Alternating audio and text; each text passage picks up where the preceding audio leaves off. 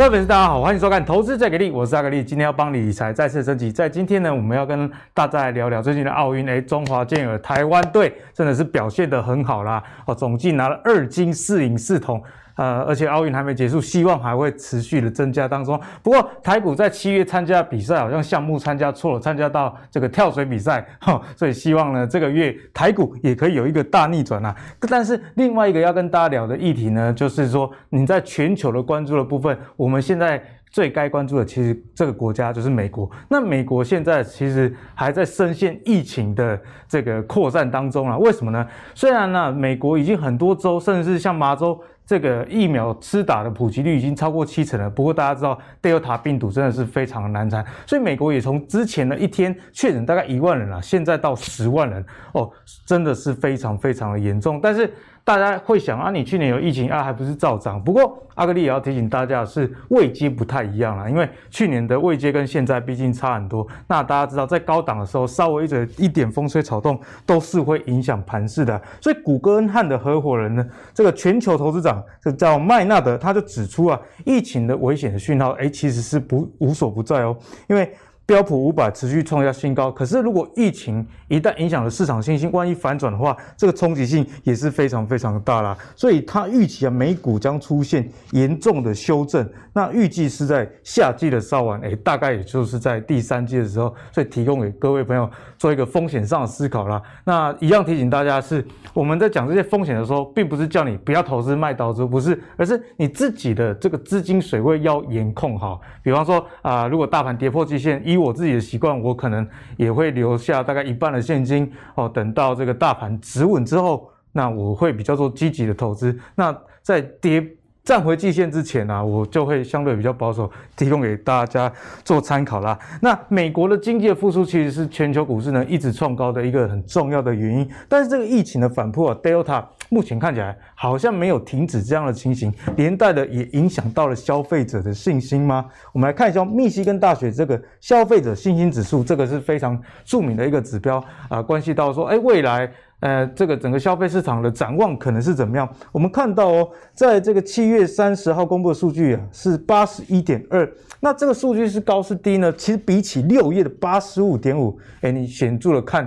其实算是低了蛮多哦，代表说，诶，这个消费者的信心似乎是有受到影响的啦。那为什么会受到影响呢？有一个原因，当然就是跟通膨脱离不了关系啦。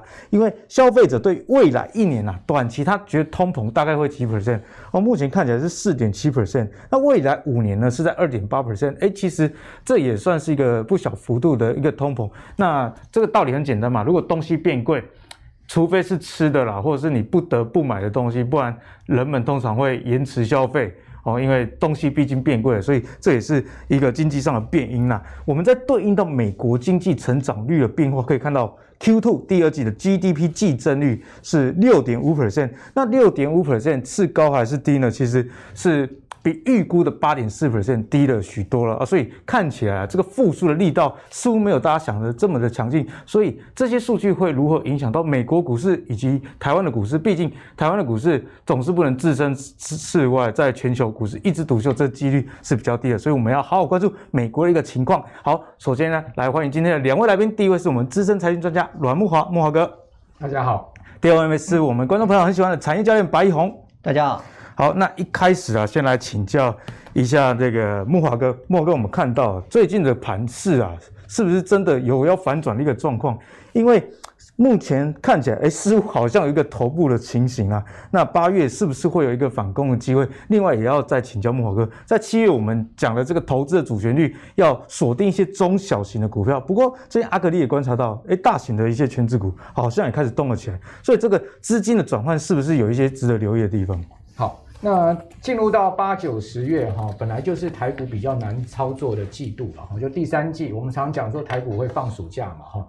那现在目前看起来确实是有这个现象，因为你们发现哦，其实到七月下半月哈，这个大盘就转弱了哈。到这个礼拜，其实呢已经是连续呃两周以上没有站回月线，好，那月线变成是一个反压哦，基本上呃你说台股现在目前呢要。回升到多头啊，至少要回到月线。好，那我们可以看到为什么我讲说八九月，还有十月向来就是一个比较难操作的月份，其实有统计数据的哈。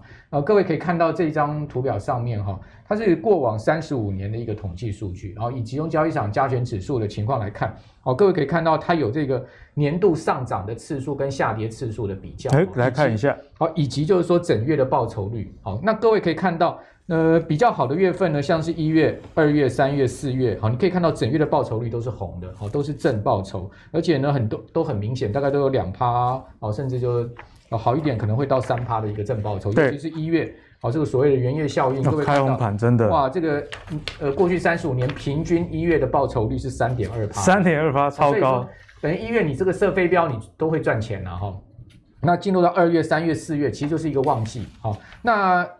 比较差的月份是什么呢？就是八月、九月、十月啊，你可以看到八月、九月、十月哈，它下跌的年数也比较多，好，上涨年数相对少一点啊、嗯。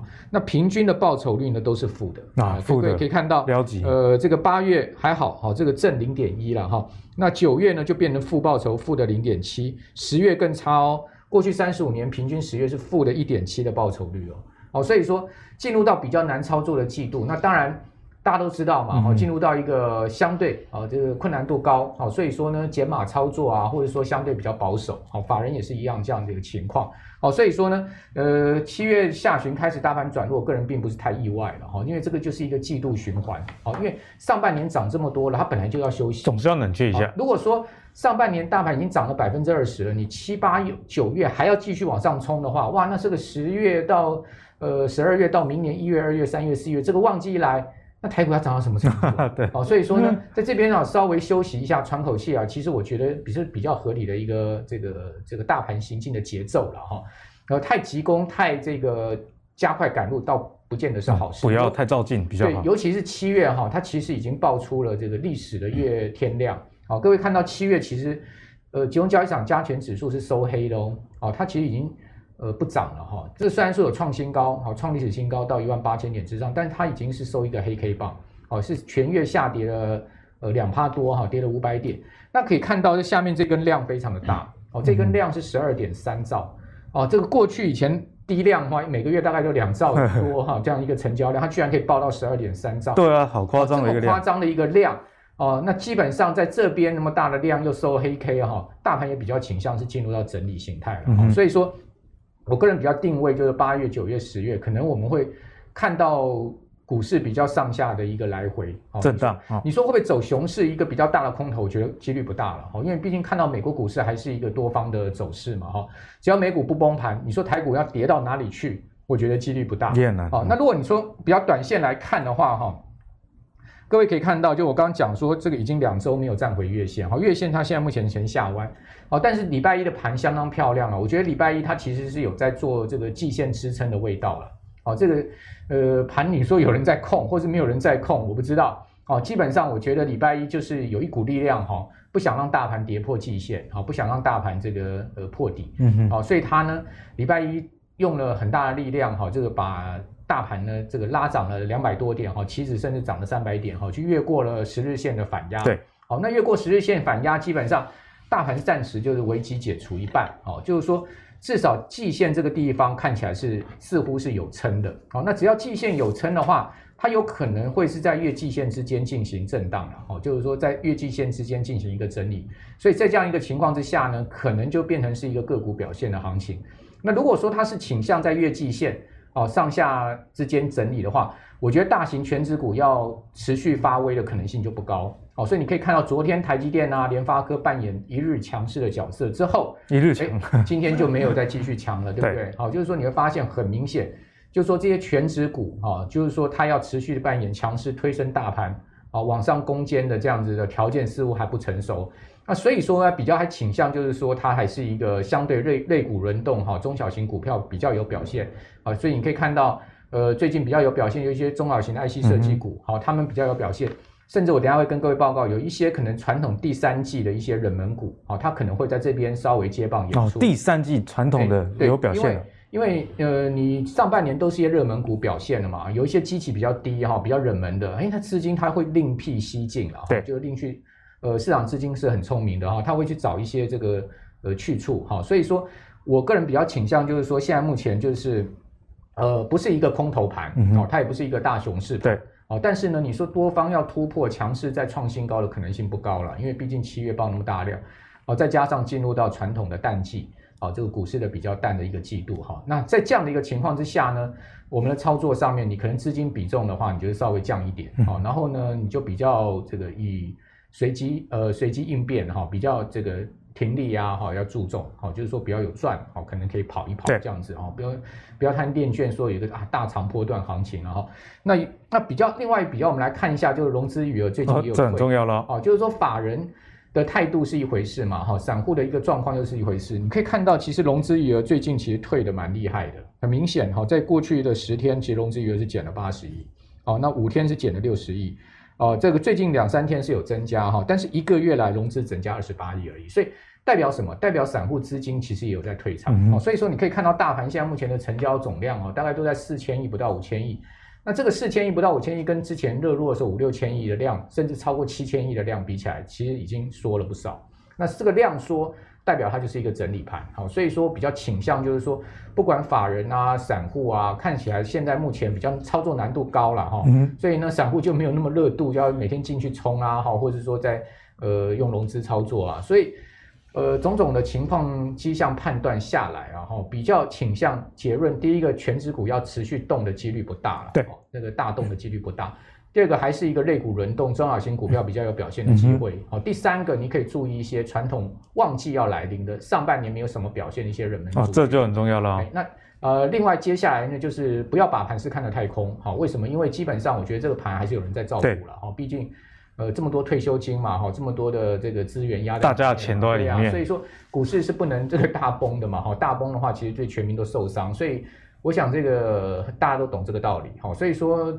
美国也是一样的状况，所以说你说股市要出现一个非常大的熊市，哦，这个几率是不大，哦，那只是短线修正的话，我们可以呃就用这个均线啊，比如说季线啊，哈，或者说月线啊，哈，这些呃这些均线来做一些这个水位的调控。操作的判准。嗯所以慕驊哥也分享给大家很精彩的一个分析啦。好，阿格力自己是觉得，在逆流的时候，虽然你还是可以前进，但是你划水啊，总是要划得比较辛苦。那如果是你在顺流的时候，哎，稍微划一下，反而会有事半功倍的一个效果。所以为什么你要对应现在大盘所在的位阶？例如说，它有没有站稳季线啊？那有没有突破月线啊？其实跟这个顺流逆流就有很大的一个关系。那传统上，刚慕驊哥也跟大家讲到啊，在这个八九月通常都比较。不是太好操作的一个季度啊，所以你自己资金拿捏上就要多加的一个控管啦。好，接下来我们继续请教我们的白老师啊，这个盘是该怎么看？有哪些的类股是我们值得去关注的吗？好，我们来看一下，一般我们看大盘的一个好坏啊，我们看三个面向，就是那个基本面嘛。然后再就是筹码面啊，筹码面我们大概就是先看法人的动向啊，或者说是融资的一个水位。那第三个就是在技术面的部分。那在七月这个时候呢，七月这个时候就是我们以相同位阶来讲，在当时。是属于一个，那在七月初、六月底、七月初的时候，那航运股是不是很旺的时候啊？它的融资余额相对现在来讲是相对比较低的。那时候我们可以叫做良好与坏，良好与坏，哎，就是基本面它还是向好往上走的。然后筹码面呢，它是相对来讲是比较安定一些，因为才经历过这个五月的那个我们自己本土疫情的一个杀融资的一个状况之后才上来。那但技术面上面有一个小 M 头在这里。那良好一坏，它就比较容易就再把指数再往上带一高，带一高的话，就是我们在七月中的时候见到的一万八千的那个高点。可是到了现在这个时候，变成了一好两坏，也就是说基本面还是向好往上来走，可是呢，在筹码面的部分，融资其实现在是比较混乱的哦，包括尤其是钢铁跟航运股，嗯，我们可以看到很多。很多网友或者是群友问的大概都是这样这样的问题，说我钢铁套到了怎么办？航运套到了怎么办？那他们套到了，那谁解套了？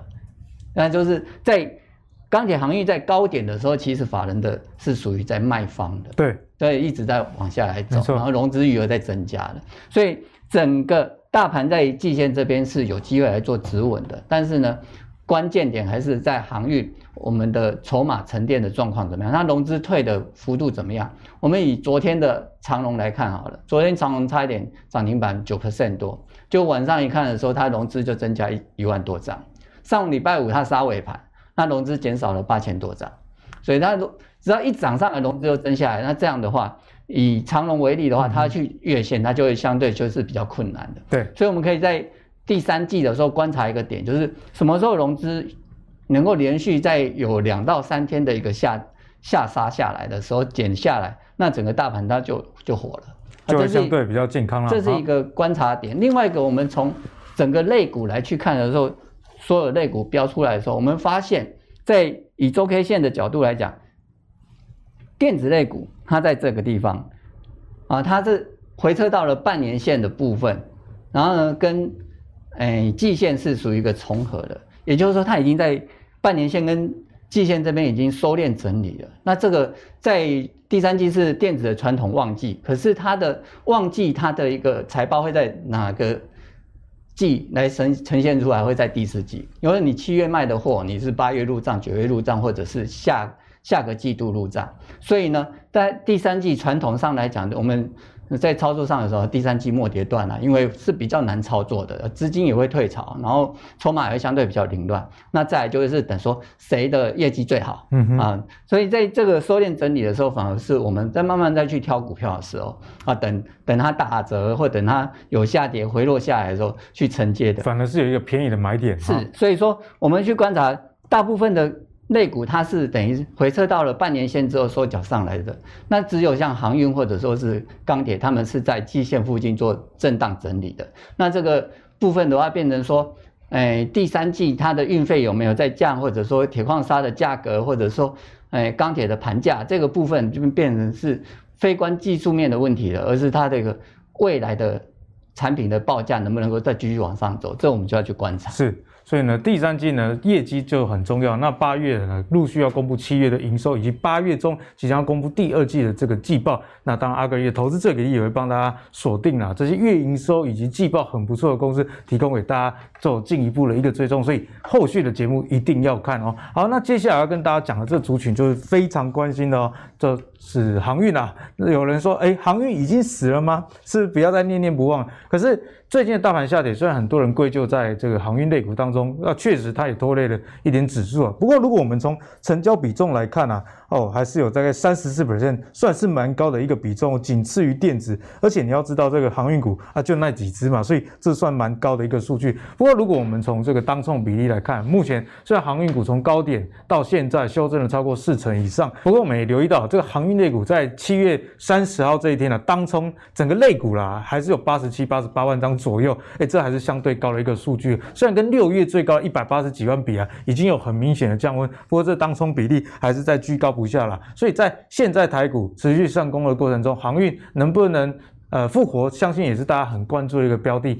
不然这个大家看到网络上有很多的毕业文了嘛，所以航运现在好像有点扑朔迷离啊。有些人说哎财报还是很好啊，但有些人说啊筹码很凌乱。所以这个航运类股到底该怎么看？我们就请木豪哥来帮我们做一个解析。好，那我们刚刚讲说，大盘其实最近在做这个季线这边的测试嘛，哈，事实上其实跟航运的走势是一样，啊，只是说航运的角度跟大盘的角度不一样而已。你可以看到，这是长荣的日 K 线图啊，它其实也回撤到季线，在这个地方做一个季线的这个呃测试，反复的在季线这边测，好，那你会发现，哎，过去几个交易日啊，这个长龙都在测季线，但它都有守住季线，好像有撑哦，它有季线是有撑，而且季线呈现一个比较。明显的一个上升的格局哈，但你会发现它比较大的败笔，就是说月线是下弯的，对，月线明显的下弯压到它的这个现在目前的这个位置哈，所以说它现在目前呢就在进行最后呃本波段的一个收敛整理了哈，我觉得很快的话航运股可能会大表态，大表态，也就是说对，当它呃月线持续弯下来啊，要接近到季线的话哈，事实上这个航运股就股价就要表态了。啊，也就是说它。可能就有两条路了，不能再盘了，它就是不是往上就是往下，不不不然就是跌破，不然就是往上突破。好，那现在目前航运最大的问题是什么？就是说它的基本面没有问题啊，它的基本面其实相当好啊。比如说我们来看，大家都在看 EPS 对不对？我给各位看一下这个航运的他们的现金流。内行看现金流，你看到这个现金流非常的漂亮。长隆现在目前的这个呃现金余额已经高达六百多亿，六百多亿啊！它每它今年第一季就增加了一百多亿，哦，那去年全年也不过才增加六十几亿，那今年应该二三季也很可观哦。你一季增加一百多亿，你如果是全年的话，你就会增加六百多亿的在手现金，这是相当惊人的一个所谓的这个公司的再投资，或是说不管你将来要买库藏股啦哈，或者说你要你要这个呃投资啦哈。呃，或者打消你的债，有钱就是老大。哎，你有这么多现金，你可以做很多的财务运用啊。那所以说，这个现金为什么我们要去看现金流？其实是看一家公司它的一个经营能力了，哦、经营未来的展望性。对，我们都知道，自由现金流量越高，这个公司它偿债能力、度过危机的能力，那或者说它今天在投资啊，或者说它要发息啊，好，或者是说它要。干什么干什么干什么？有钱就是任性，对了。好，所以说这个数字很重要。看，你看，光是看这个数字，你就知道，哇，那实在太漂亮了。好，就是说，当然很多数字我们都可以去推敲航运它未来的一个基本面，哈。但我觉得这个数字其实，但不不得不举一个大拇指是在最实在的手上有钱。但问题是，为什么它股价还是这么弱势呢？是因为它的角度上升的太快太高了嘛，涨幅度太大了嘛。今年以来，长隆呃就涨了两倍多三倍嘛，哈，这个从去年低价都涨了十几倍嘛。所以在这样一个状况之下，哦，它必须股价就是要进行一个所谓回撤整理，哈，回到季线这个地方。那至于说后续怎么走，我实在我也没办法跟各位讲，因为这个是神鬼难测啊。所以说呢，我们只能就一步看一步，就是说它现在目前比较倾向会是在月季线之间。那如果说它是月季线之间的话，就是低买高卖嘛，好，有接近到月线，你这边要出嘛。然后如果回撤季线，你可能可以这个抢个短嘛，好，大概技术面操作是这样子了哈。嗯、好，那呃筹码面真的很乱，好，刚刚白老师也有讲到哈，各位可以看到它的当冲比啊非常惊人哦，现在目前来到七十趴的当冲哦，那这肯肯定七十趴，肯定将来要被警示的嘛，啊，这个要要不但是警示，还要这个变更交易这个的方式啊，又要被关了，哎，要被关这个。哎，大家知道八月二十七号那是要关十二天呢？那十二天，那不是关十天而已啊！嗯、就是说，当中比占到六成，它现在都是超过，每天几乎都超过。各位可以看到，都在七成八成，很夸张哦。它在昨天的当中比，各位看到，呃，它是来到七十八趴，将近八成的当中比。哦，融资呢居高不下。好、哦，各位看到它融资持续上升哦。其实融资很融资余额现在目前呃来到这个。二十九万五千多张，接近三十万张融资，不小的一个数字，不断的在增加。它融资余额并没有因为这一波大跌而减哦，它反而是持续在这边增的哦。可是另外一个，从另外一个角度就会思考了，哎，它融资这么高，然后当中这么这么量这么大，那为什么它的股价还可以撑在季线呢？啊，对啊。有时候我们看表面，我们可能要去想背面，对，正反两面思考。嘿，那回到季线代表什么意思？我我个人的解读是这样的，它回到季线代表说呢。诶，它的长线上面的一些筹码已经渐渐安定，嗯，那短线上面、中线上面筹码很混乱，啊，也就是说，跌到季线这边哦，那些很低、很便宜买的人，比如说三十块、五十块买长龙这些人，他们也不会想卖了啦。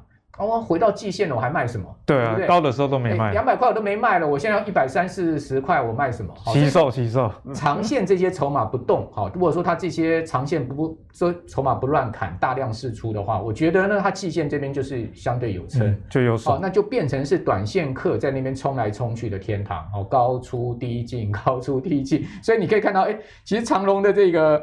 呃，当冲他们其实如果就账面数字来看，不不看税金了哈，因为还有交易税这个手续费的话，看起来都是赚钱的，赚钱哦，嗯、是赚钱哦，嗯、哦，就是说如果不看交易税这个手续费，但扣掉交易税手续费很难说了，哦，可能很多人是赔钱，嗯、但是整体而言，它基本上账面上是有赚，是赚哦，所以高出低进，高出低进在那边当冲冲来冲去，冲来冲去，所以它就是变成上有压，下有撑嘛，哦，就变成会是这样的一个结果，长线的筹码。所以现在目前我觉得，呃，海运股最主要是要看大股东的态度，嗯、长线的长线的筹码会不会凌乱？好，如果说呢，这个整理到最末端哈，它跌破了，就代表长线的筹码在释出了。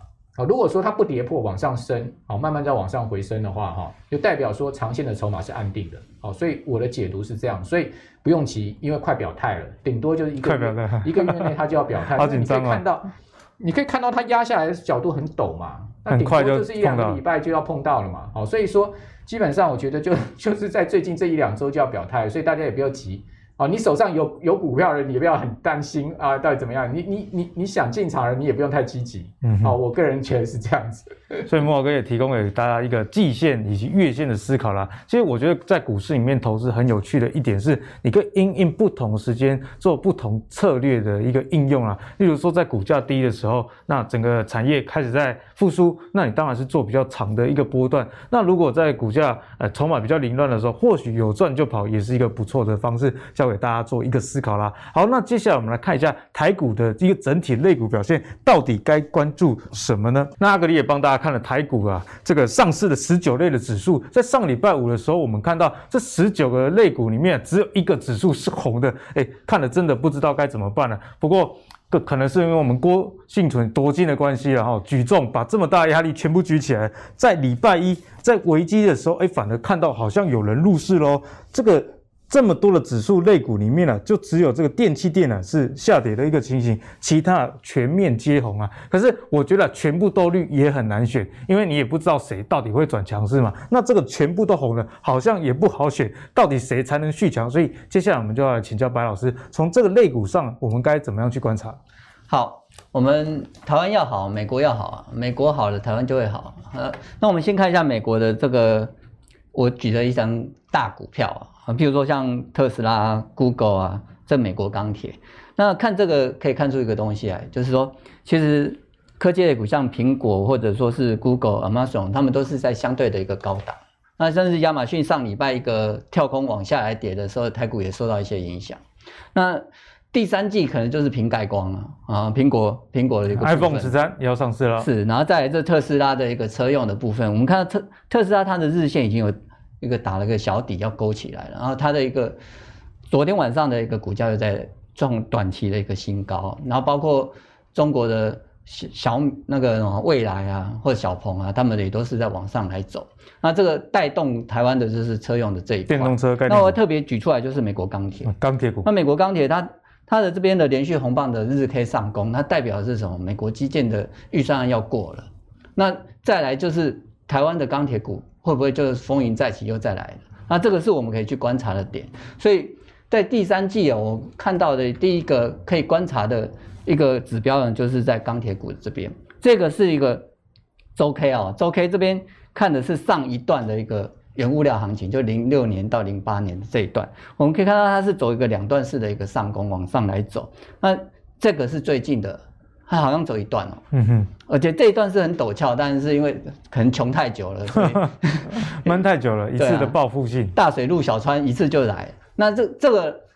急涨通常都会有一个急剧的一个收敛整理，那收敛整理完之后，我们就要看现在它整理的是差不多。我们看到中钢或者是中红，它每次在季线附近已经收敛，好像有止跌这样的现象。而且过去一个月已经好像好很很少人在提到钢铁股的时候，那可能它的机会媒体已经不太提了。是，所以第三季它的关键点和美国基建案如果有啊顺利的过关，而且也没有被砍太多的时候，那钢铁股的机会在。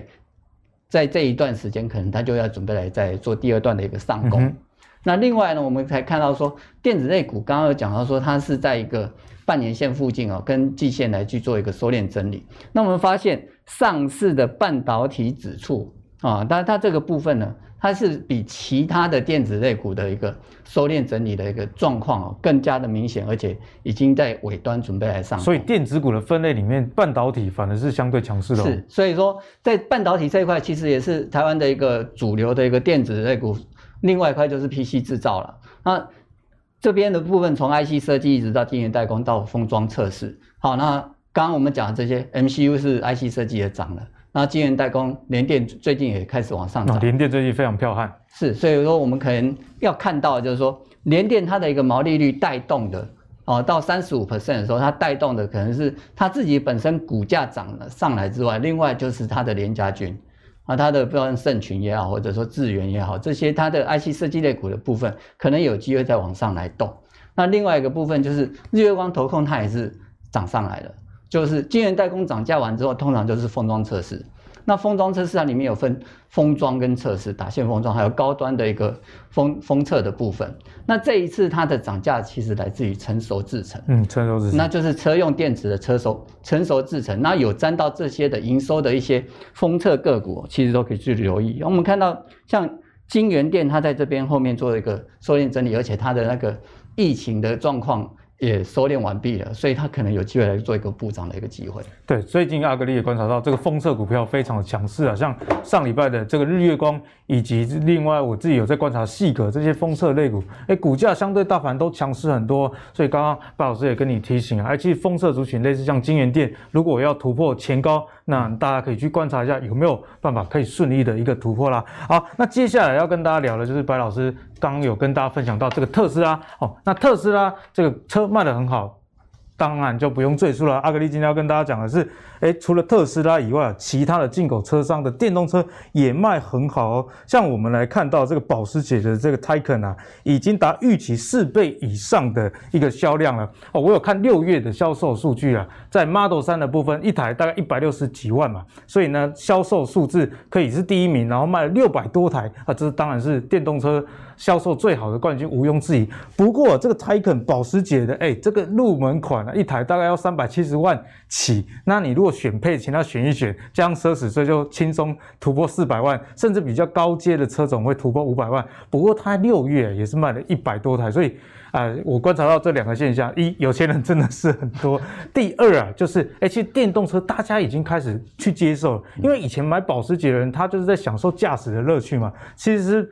以前的他们是看不太起电动车的，觉得诶没有开车的感觉，这是玩具。不过从销量上来看，现在啊似乎是百花齐放的哦。那除此之外，像是这个 Benz 啊，Benz 是指标的一个车厂嘛，他们也将电动车的一个政策从原本的优先电动化哦，优先变成怎样全面哦，所以真的是要全面来做电动车喽。今年将推出四款纯电的这个电动车型，那明年起啊，每一个机。呃，每一个车型呢，像是 C Class、E Class、S Class 都要推出电动车的类型，所以在电动车的概念股有哪些是值得我们关注？我们请白老师来帮我分析。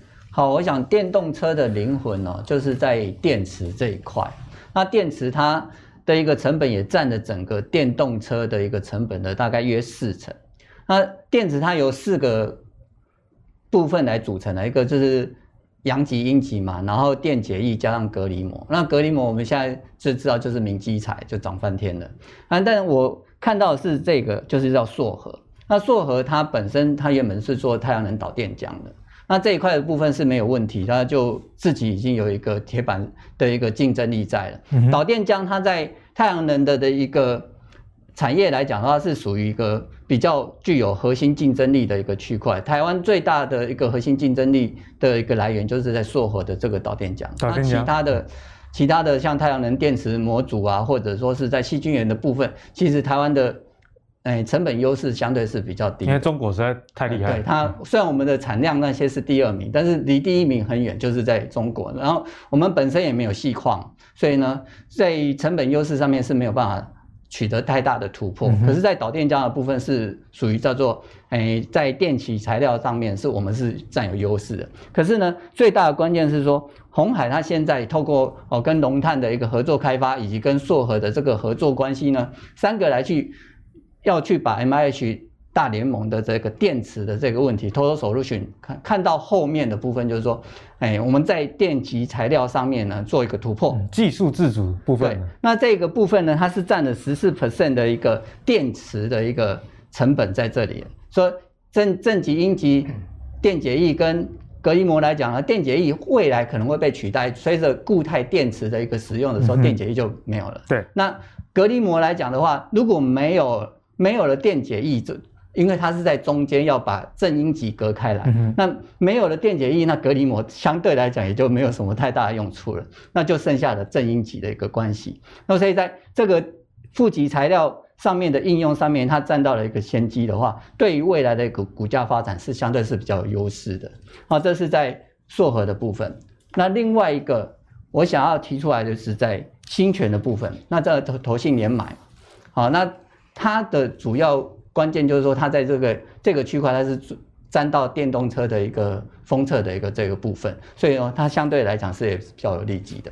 好，所以呢，呃，白老师也跟大家讲了，其实，在电动车里面呢，电池还是相对重要的。那白老师刚刚也从呃比较技术的层面跟大家讲，哎，其实，在隔离膜电解液在未来的重要性，其实会慢慢的退去，反而是这个正负极的材料相关的概念股，你可以多加去关注。那白老师也举了硕和的例子，那不是叫你买硕和哦，是以这个为一个例子，所以大家以后的投资啊，可以往正负极材料去找。好，那接下来呢，大家来看一下的就是美股五大科技的巨波的。财报全部都出笼了，那我觉得为什么要看这份财报呢？是因为啊，美股毕竟代表了全球啊股市的一个走势，所以哪一些大型的股票在动，那就是我们投资一个很好的灵感的来源。我们来看一下，像是 Apple，A Apple 的财报非常非常好，例如说毛利率四十三点三 percent，高于市场的预期啊，这是大家最喜欢看到数字，高于预期，因为如果超出预期的话，股价才有一个动能啊。那我们看到这个微软。微软之前木华哥在我们的极进化投资给力里面也有提到，哎，那我们看到微软的营收诶也是高于市场的一个预期哦。不过这边也观察到一个现象，之前很红的电商啊，我们知道美国最大代表就是这个 Amazon 啊，那 Amazon 呢，它其实好像有一点不如预期的一个情形啊。所以在这样的情况之下，我们之后呃这个投资上该怎么做呢？我们请莫哥来帮我们解答。好那我觉得未来两大明星产业哈，就是这个 Mini LED 跟个电动车啊，这两个其实跟台湾都有密切的关系。那刚才白老师讲到电动车，我这边补充一下，我觉得电动车大家也可以注意一下，除了这个整车电池的商机以外，这个充电桩也是一个很大的商机哈。比如说各位可以看到充电桩里面呢，呃，建和兴它今年的业绩表现的相当不错哈。比如我把这个建和兴的呃它的财务的资料给各位看一下哈。啊，建和兴的净利率啊，今年第一季已经来到将近十八趴，哦，它去年全年的净利率才十趴，哇，这个上升的相当的明显哈，一夕之间登大人。哎，然后呢，它的营收啊，今年第一季有十亿啊，去年全年的营收三十三亿，所以等于说它营收也大增，增长幅度很高哦。那它是做这个连接器端子的哈，大家可以看到它已经公告第二季的这个税后的存益啊，是一一点六八亿，年增了一点三倍。然后呢，每股一点零七块，哦，所以算上半年的税后存益啊，哈，是三点五八亿哈，那年增百分之七十，每股已经赚了二点二七元，就上半年赚了二点二七元，上半年二点二七元是什么概念？就几乎是去年全年，那上半年就赚去年全年，所以说它代表什么？代表哎，他们这个产业真的有在动，哦，所以不是说你一定要关注现核心这家公司了哈，也不是推荐这家公司，而是说你从它的这个呃。这个营收跟它的毛利率的改善来看，哎，你就发现，哎，这个充电桩这整个产业哦，真的有在动，已经动起来了，已经有在动，不然的话，他们不可能营收那么快明显的增加，对啊，啊，他们的利率利利润率也不会那么明显的那么好嘛，哈，所以我们从这一家公司可以看到一整个产业。那呃，至于什么样的产业，我这个表上都有，我就不读不详细讲。那至于说谈到苹果哈，我觉得大家都放眼在苹果的手机嘛，哈，事实上讲白话一点，苹果真正用到台湾手机零组件的。最主要就是台积电，台积电代工苹果的晶片。此外，哈，大部分都用韩厂啊，哦，美国本地厂商的。台湾的厂商要能真正切入到苹果手机里面，哦，做到这个很大生意的就镜头。好，玉晶光跟大力光啊，偏偏玉金光、大力光这两档股票今年股价表现都不光了，不怎么理想了 哈。所以，我们今天就不不太去讲镜头哦。但是，我觉得玉金光应该它的看头会比大力光来的有看头了哈。这个就另外一回事。那我比较想切入，就是说这个苹果 iPad 的商机，iPad 的商机，因为大家都知道苹果 iPad 啊要 switch 到 Mini LED 上面去哈，可能明后年开始就是这个量会出来，而且苹苹果在台湾哦，是砸重金在做 Mini LED，它把这个 Mini LED 的研发中心放在龙潭了哦，所以整个供应链看起来它是押宝台湾了。哦，那 Mini LED 的相关相关的这个概念哈，也都在这个上面，我就不一一讲。那我今天要跟各位讲的是这个 Mini LED 哦，呃，现在目前有几家公司在做这个 LED 的驱动 IC 切入到这一块商机的，比如说你看到义隆非常积极，哦，义隆这家公司很积极的。哦，在跟这个呃巨基结合，对，啊、哦，他们在联盟啊，切入到 Mini LED 这块市场去做这个驱动 IC。那大家都知道，其实真正好赚是在 IC 的部分，毛利高，成长性又大。那当然，那这个 IC 设计公司相对他们股本又小，所以股股价爆发力就不会比较大。哦，所以一有题材哈，一有营收的增加，然后利润率的上升，法人关注就关注度就比较容易动起来。比如说，比如说巨基来看哈，我们来看，哦，这家公司在 Mini LED 驱动 IC 上面，应该它的技术是是是是排前面的了哈。那它它六月的合并营收呢是二二点九亿，月成长六趴，哦，带动第二季合并营收增幅是四成哦，到八点二六亿。创下这个超过两年以来单月的新高啊！你说这个它营收增加的动能有很强吗？嗯哼，其实没有很强，对，对，看起来好像还好，还好，看起来还好哦。但是它是确实有在成长。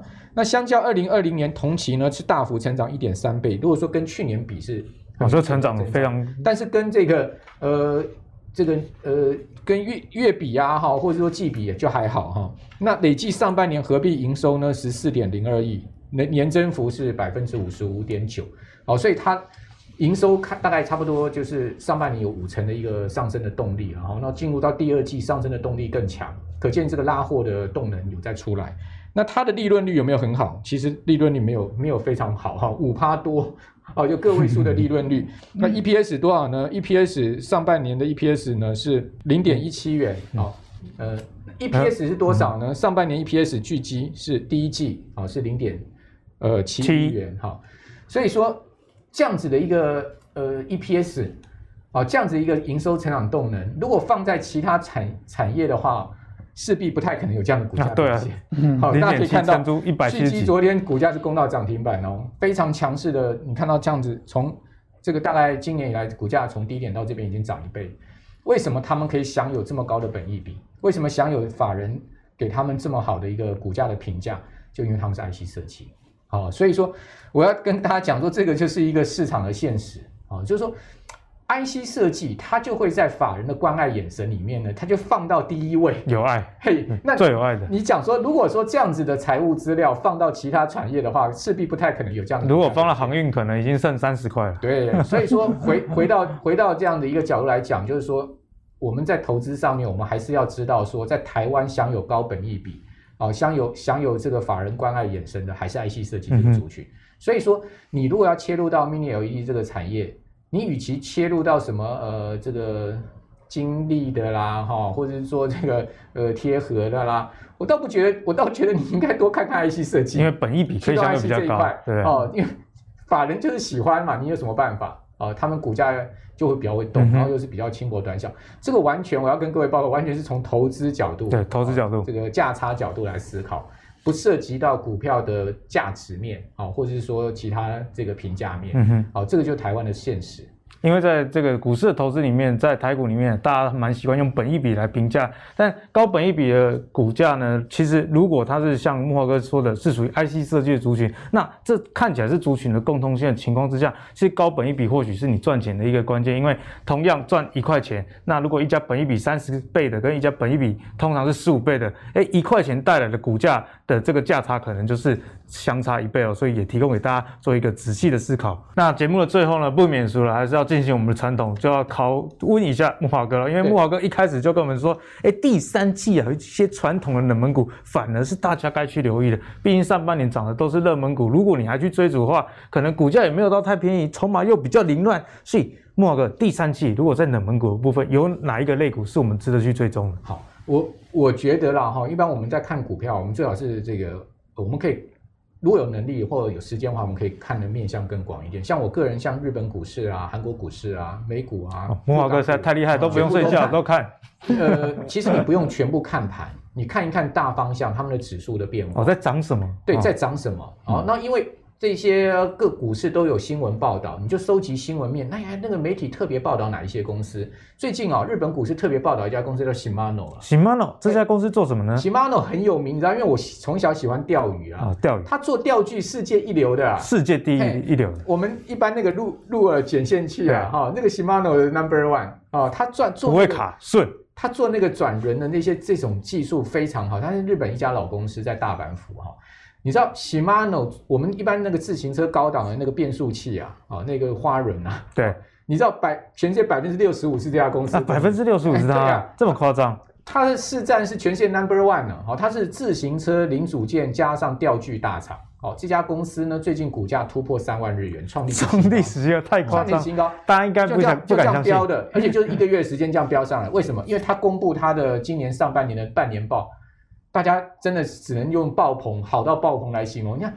盈盈利哈增加百分之一百四十，增加一百四点四倍的盈利哦，太夸张了。为什么？因为整个自行车跟钓具在疫情之下大好，大家跑到海边去钓鱼啊，海边钓鱼，一个人那不会感染，天然的社交距离，跟鱼来这个这个交交友一下没事啊，不要跟人交友。对，哦，所以说呢，这种所谓人跟鱼的接触，跟人跟脚踏车的接触，跟大自然的接触呢，就跟人比人的连接来的安全，所以他生意大好。自行车零组件大缺货，你知道台湾的这些整车厂都要跟他进零组件啊，就要等一年了啊，等一年啊，所以 Shimano 就宣布说他要扩产，哇，这一扩产，其实下游的整车厂呢，就零组件就可以舒缓。好，那各位可以看到，事实上，即使上半年零组件这么缺哦，这个自行车整车厂没有办法大扩产的情况之下，你看到他们的这个上半年的合并营收巨大增成长二十七趴，美利达成长十八趴。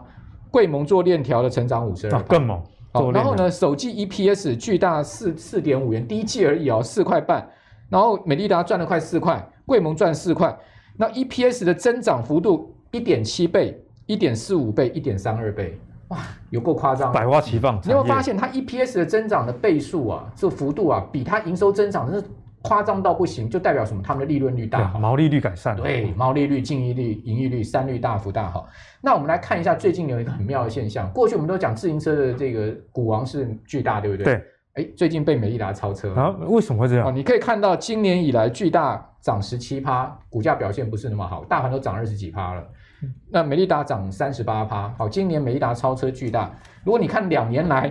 美利达涨七十四趴，巨大呢涨四十一趴，好，所以两年来美利达也超超越巨大，而且差距越来越大。为什么呢？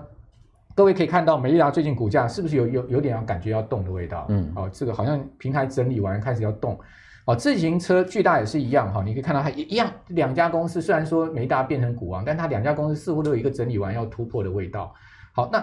自行车下半年会进入到旺季，好、嗯，他们是旺季在下半年，好，所以说呢，上半年都有这样的一个情况呢，那下半年就还得了。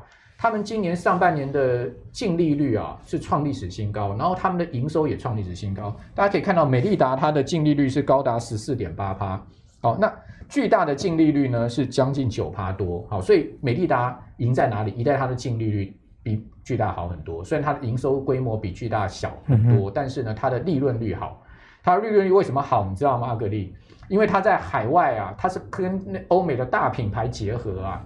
我今天跟你大品牌合作，我借力使力。那巨大它是百分之百子公司在海外行销，所以相对它的靠自己，成本比较高哦。那美利达的成本相对低，因为我就让那个像他在美国是跟 SBC 合作嘛，哈，他 SBC 他也是大股东哦，他有吃下他四十趴的股权哦，所以说。它这样子的 SBC 还有一个业外的这个呃所谓的这个，因为欧美脚踏车大好，通路大赚嘛，所以还有一个业外的收入进来。所以为什么它的利润率一直这么好？哦，就是它的策略面上面跟巨大是不同。但是大家都是做自有品牌了，我觉得呃第三季倒可以注意这种九九字头的一些冷门股了。好，木华哥也非常大方的分享第三季的观察，没想到是这个自行车相关的一些股票，那也举了日本的股市作为一个例子。诶，现在这个花轮啊都已经卖到缺货的情况下，下半年又是脚踏车的旺季，所以如果你是对于这种冷门股比较有兴趣的朋友，脚踏车产业不妨值得你持续的去做追踪哦。好，那你如果喜欢阿格力帮你准备的投资最给力的话，别忘了到 Facebook 跟 YouTube 订阅投资最给力，欣赏我们更多精彩的理财的内容。那我们下期再再见喽拜拜。